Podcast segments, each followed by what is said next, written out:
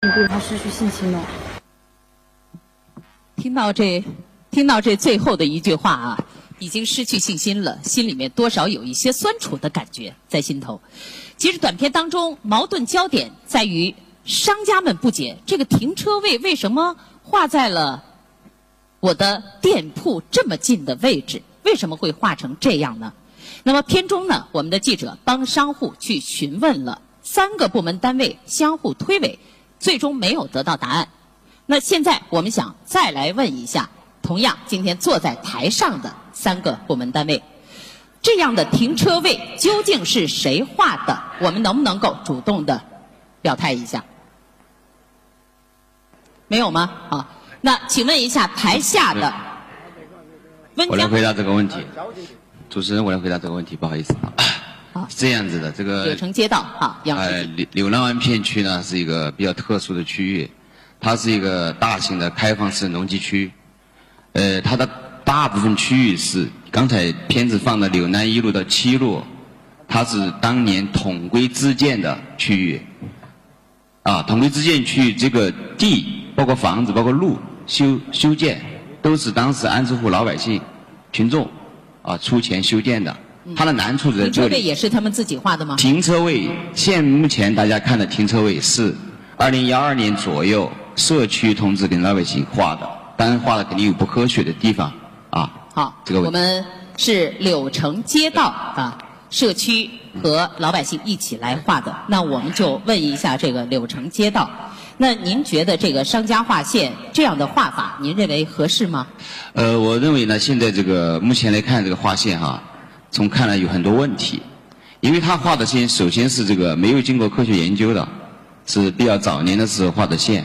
另外离商家比较近，嗯，因为他这个片区的路比较窄，就柳南一到七路只有六七米宽的左右，宽的有十米，啊，宽的有十米。所以说这个后面幺七年我们街办跟交警大队在一起商量规范化线的时候，老百姓是不同意的。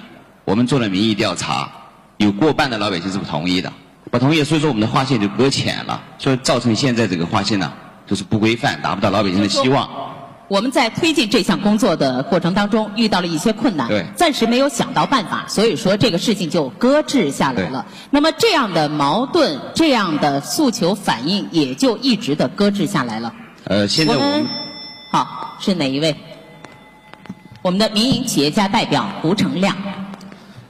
呃，我想请问一下那个柳城街道的杨书记。嗯。呃，遇到这样的问题，首先我们老百姓应该找谁？因为刚才我们通过这个短片呢来看，就说各个部门呃相互推诿现象比较典型。嗯。那么我想请这个就这个问题呢，呃，请杨书记好做个解答。行。呃，这个片区呢，是从目前的发展是从大型开放式农机区往城市商业街转型的过程当中，如果从站在开放性农资区这个角度来说的话，它属于安置区红线范围之内，应该属于我们街道社区跟居民自治共同管理。如果它以后转变成为城市商业街道，就应该由城管、市城管、交警呃等部门进行管理。回答完毕。那我们在片中。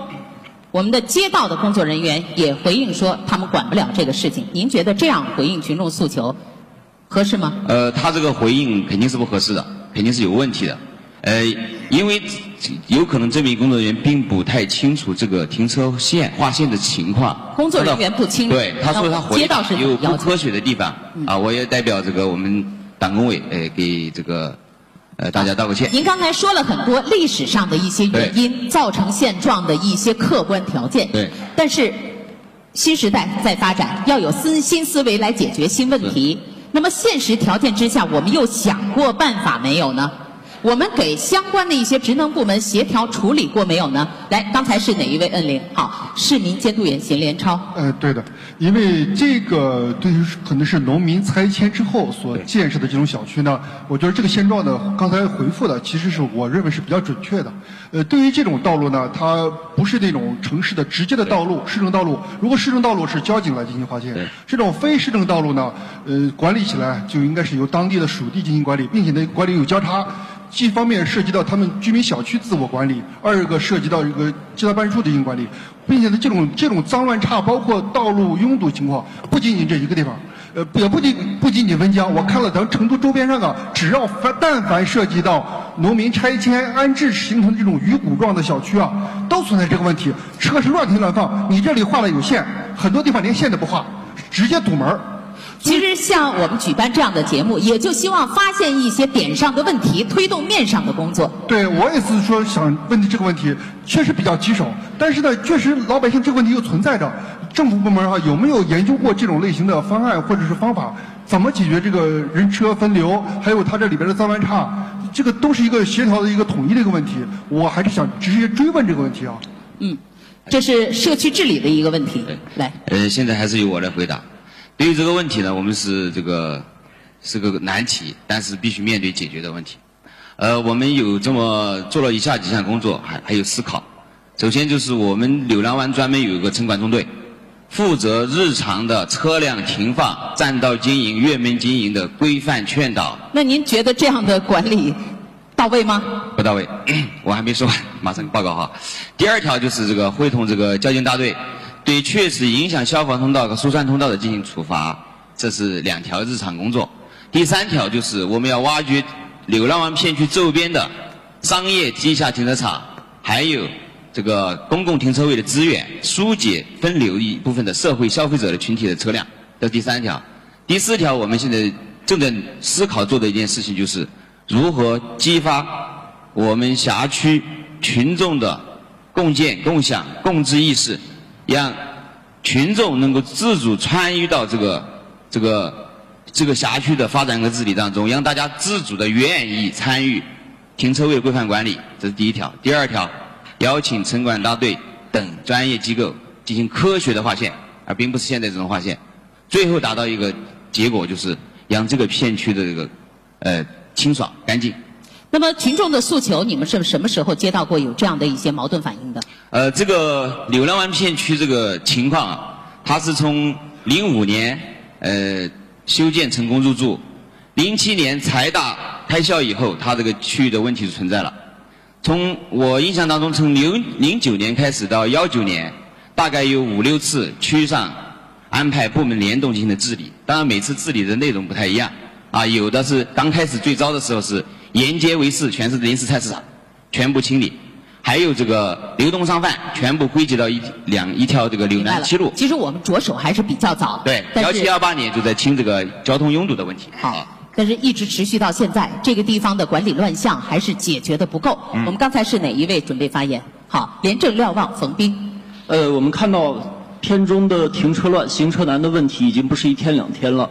刚才那么杨书记也说了一些很多呃整治措施。我想问的是，为什么这个整治措施是在这么多多年之后才提出来？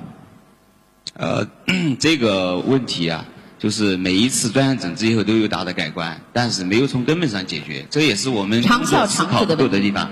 所以说，目前我们就得从根子上解决这个问题。好，我们的基层联勤监督员王振芳。呃，我们跟基层打交道比较多。呃，我可以说，这今天这个问题摆到台面上以后，肯定是马上解决，那不用说。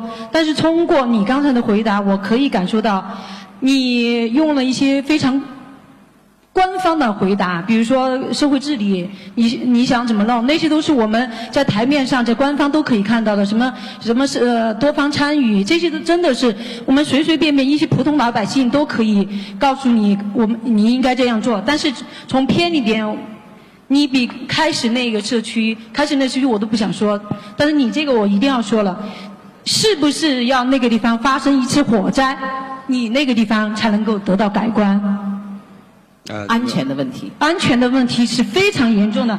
另外一个就是，还是说到开始一个群众诉求，如果不能够及时的得到回应和解决，它有一个累积，有一个爆发的可能。对，还有一个问题就是你的那个门面，呃，肯定都是办了营业执照的嘛，对吧？办了营业执照的时候，作为你们社会、你们这个街道在管控他们的时候，你们采取了一些什么样的措施？